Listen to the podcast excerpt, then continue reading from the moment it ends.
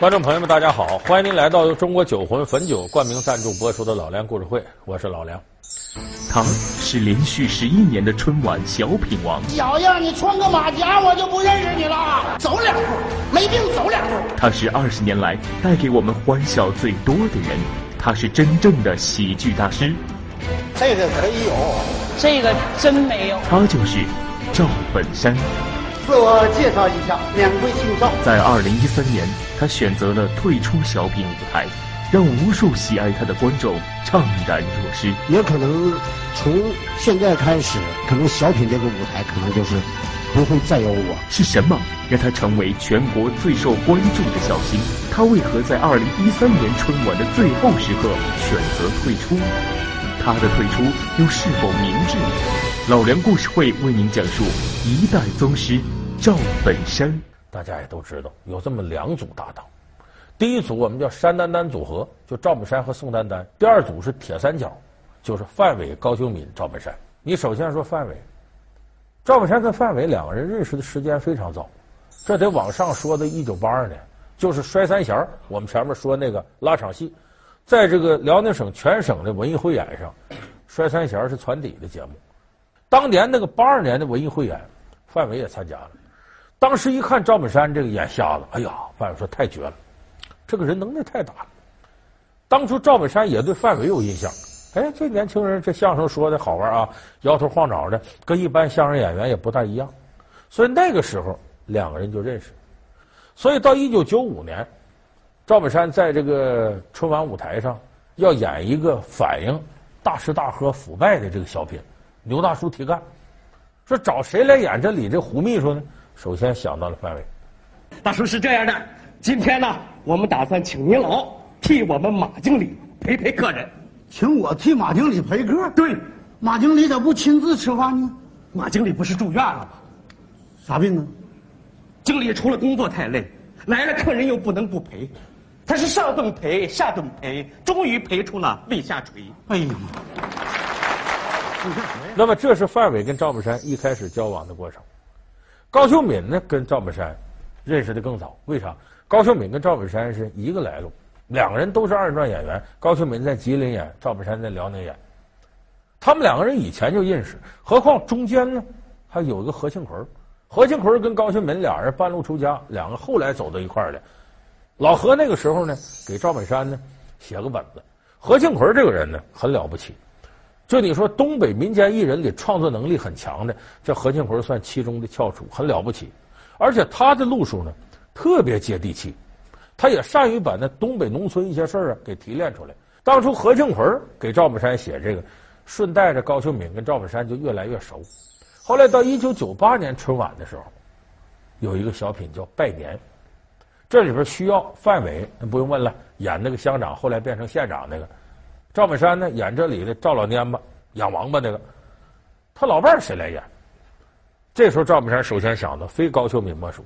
高秀敏一说话前仰后合直拍大腿的，哎，东北中年妇女的典型，就这么把高秀敏找来。大伙儿记不记得一开场，赵本山、高秀敏老两口子要到乡长家串门，给送两个王八，一上场就是既有效果，同时还值得人深思。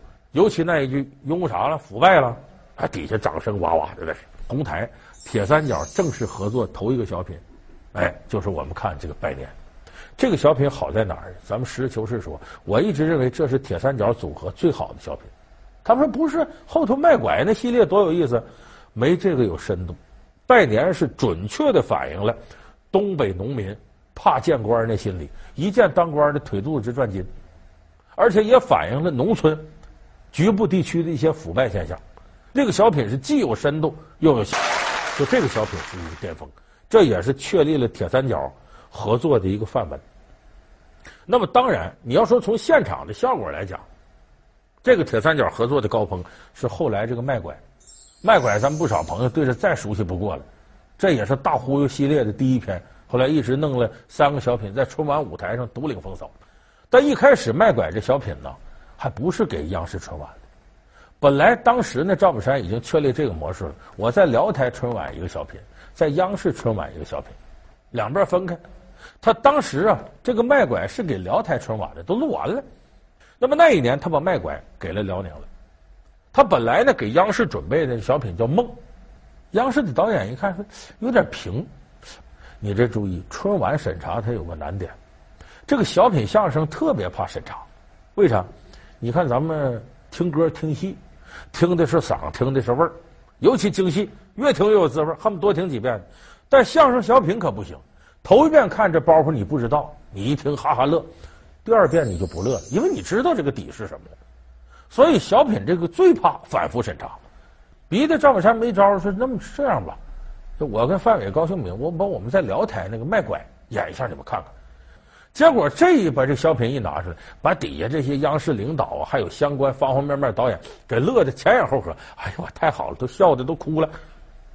说行了，这小品就顺利通过，就这么着卖拐从辽台春晚挪到了这个舞台上。铁三角之间的合作呀，也不是很顺的。为啥？三个人必有君臣佐辅，谁老大谁老二谁老三，谁围着谁转转。有人说，当然赵本山是核心，那没错。可是有的时候呢，这个核心要太抢戏了，往往使周围配角啊心里头不大舒服。你看范伟前面我说了，有时候也嫌自己台词戏少，高秀敏也是如此。有一年大家还记得那心病那小品吗？哎，这个他演一个大夫啊，就是嘎一下抽过去了。那小品大家印象都很深。来，把这火炉拿起来。不不不行啊！我这心呐，拔凉拔凉的，我拿着个腾腾啊！你不要紧张，你根本就没什么病。嗯，来吧，宰不宰吧？他带着。那行，那我们就开始治疗。谈话治疗啊啊，怎怎怎么个谈话治疗啊？不打针不吃药，坐这儿就是跟你唠，用谈话的方式治疗，也叫化疗。哦，还得话。头子，哎呀，头子，这病我可不看了，你这是啥玩意儿？大妹子，我这还没看呢，你别整这事儿啊！媳妇儿啊，完了，大夫都通知我化疗了。欢迎您回到由中国酒魂汾酒冠名赞助播出的《老梁故事会》。一开始这本子何庆魁写的，这里头主角肯定是赵本山，是大明白。配角呢，范伟是主要的病人，那肯定占一定戏份。高秀敏呢是这个病人的老伴儿，辅助作用。所以这一稿的时候呢，何庆魁写本子，给高秀敏就写了四句台词。高秀敏看完本都乐了，他说：“我是不是你媳妇儿啊？”那是啊。你怎么胳膊肘往外拐，给我写这么点戏呢？何庆魁说：“我没办法，这里头你就是个配角，说白了和道具差不多。我要多写，他对不起这本子了。”高秀敏当然不愿意。我登一回央视的平台，谁不想多说两句话？谁不想多演一点？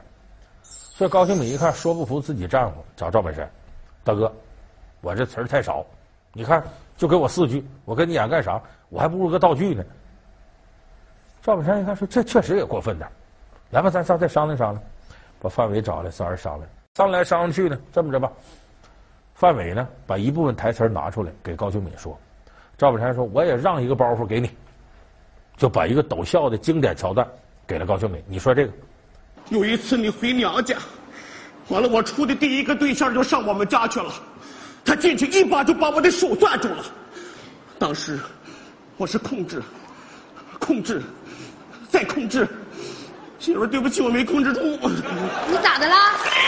抽过去了。你真抽了吗？我我我真抽了。呀妈呀，有那好事你还能抽啊？你呀，糊弄谁呀？我真抽了，我。你说你把领家，大哥他把那人领家，我这心算完了，拔凉拔凉的呀！哎呀妈呀！哎呀妈！你哪能妈呀？你哪能把他领家去呀？完了，太……冷静冷静冷静冷静。哎呀完，完了！大妹子。我给谁看病啊？啊！我是大哥，你是他都这个身价了，这个时候说出这种话，你怎么就不能原谅呢？大哥，这么的，我也不深追究了。你让他告诉我那女的是谁，她是干啥的？好，你要冷静。好，完了。你老伴儿现在让你告诉那女的是谁，在哪儿住吧呢？你告诉一声没关系。我只能告诉你，她姓郝，嫁了个村长叫赵大宝。姓郝，嫁给村长叫赵大。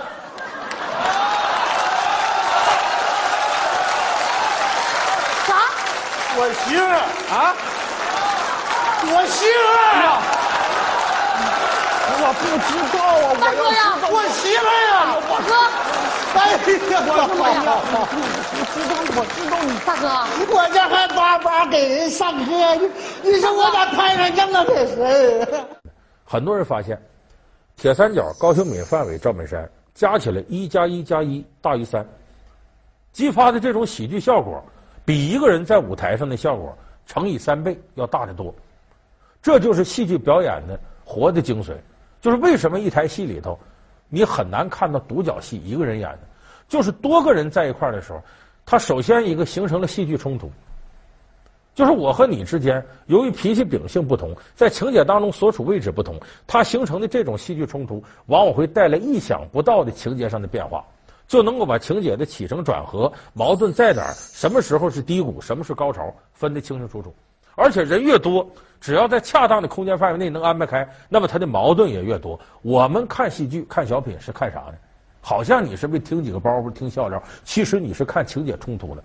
这就我们说，文似看山不喜平。你看小说，肯定不希望情节平平淡淡，要有起伏。而一个人制造起伏，难度太大。所以，跟高秀敏、范伟这种合作，赵本山又上了个台阶。他跟宋丹丹的合作呢，是使他从二人转的舞台上脱离出来，进入了戏剧表演的范畴。那么，跟高秀敏、范伟的合作，是使他对戏剧表演当中人物的冲突、个人在整个情节当中应该怎么样把握走向，他有了清晰的认识。但是有一点毫无疑问，自从铁三角拆了帮，他跟宋丹丹也不在一块演了。赵本山在自己小品里的地位都下降。当然，这是他主动让出来的。从两千零九年往后，他跟小沈阳演的不差钱啊，跟王小利演的捐助啊，这一系列的，他的目的很明显，是捧徒弟。所以说，赵本山后来这小品，我们可能更多的关注这个小沈阳，关注王小利，赵本山自己也往后退。但是这个过程。赵本山不仅没省心，反而更费劲儿。为啥？他想把徒弟拖出来。你像他那年捐助，带着王小利、小沈阳，还有那大长脸啊、孙丽蓉一起上春晚舞台，他就觉得这些人，包括小沈阳，台词不到位，表情不对。这个人物一个记者采访得怎么样？赵本山手把手的告诉他：三千块钱能行啊？那有的话你退回来，别取钱去了。别别借了啊！别借了，别借了。那什么？那我明白了，大哥呀，啊，我就留下三千块钱，剩下我都给你们退回来吧。哎呀，这哎呦，我明白了，大哥呀，三千块钱我留下，剩下我都给你退回来吧，别取钱去了。嗯，我留的。这，亲亲家，你你俩要能成的话，你你就不用借了，那就算我随礼了，行不行？啊，亲家。是我不要麦克的，拿走拿去去买呀。对，我把麦克拿着了。你拿去得了。你看我这刨一下子，我不我不是那意思。如果你俩真要成了的话，就就算我随礼了，亲家。那个那个那那个那那个什么大妹子，嗯，我我你说，我我我说，什么麦克？有一天晚上，本来说排练到十二点就结束了，一下拖到凌晨四五点钟。赵本山几乎把每个角色都演一遍，告诉他怎么演。结果到凌晨四五点，一测血压一百八一百，高的不得了，赶紧给送过去休息啊，又吃降压药又什么的，忙活半天。所以在这个舞台上呢，反而是赵本山脱徒的时候更累了。所以你要这么看，你说一个小品上得下多少功夫？所以有的人吧不理解，说说赵本山上春晚累得要命，那就就十来分钟个小品累到哪儿？你这不知道，不光演时候累。演之前那段时间更累，你就拿表演来说，他绝不仅仅是说我一上场都排好了，一说就完，没那么简单。你看，咱说到这个，咱就得说说，就是今天赵本山他为什么没上这个春晚呢？就是央视这种审查标准起了很关键作用。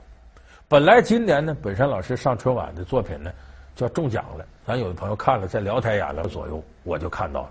当时是哈文导演带着本子跟我商量，就说梁老师你看看。你意见是什么？这本，我看完这本子，我说我俩意见。第一个不真实，有哪一个农民工愿意在春节之前花好几百块钱、上千块钱洗澡？你几百块钱等于自己孩子一年的书费什么都出来了，能舍得吗？脱离现实。第二个呢，到洗浴中心，老伴儿产生怀疑，这有点暗指洗浴中心里头啊有一些不健康的服务。结果经过几套审核呢，和央视的审片人之间呢。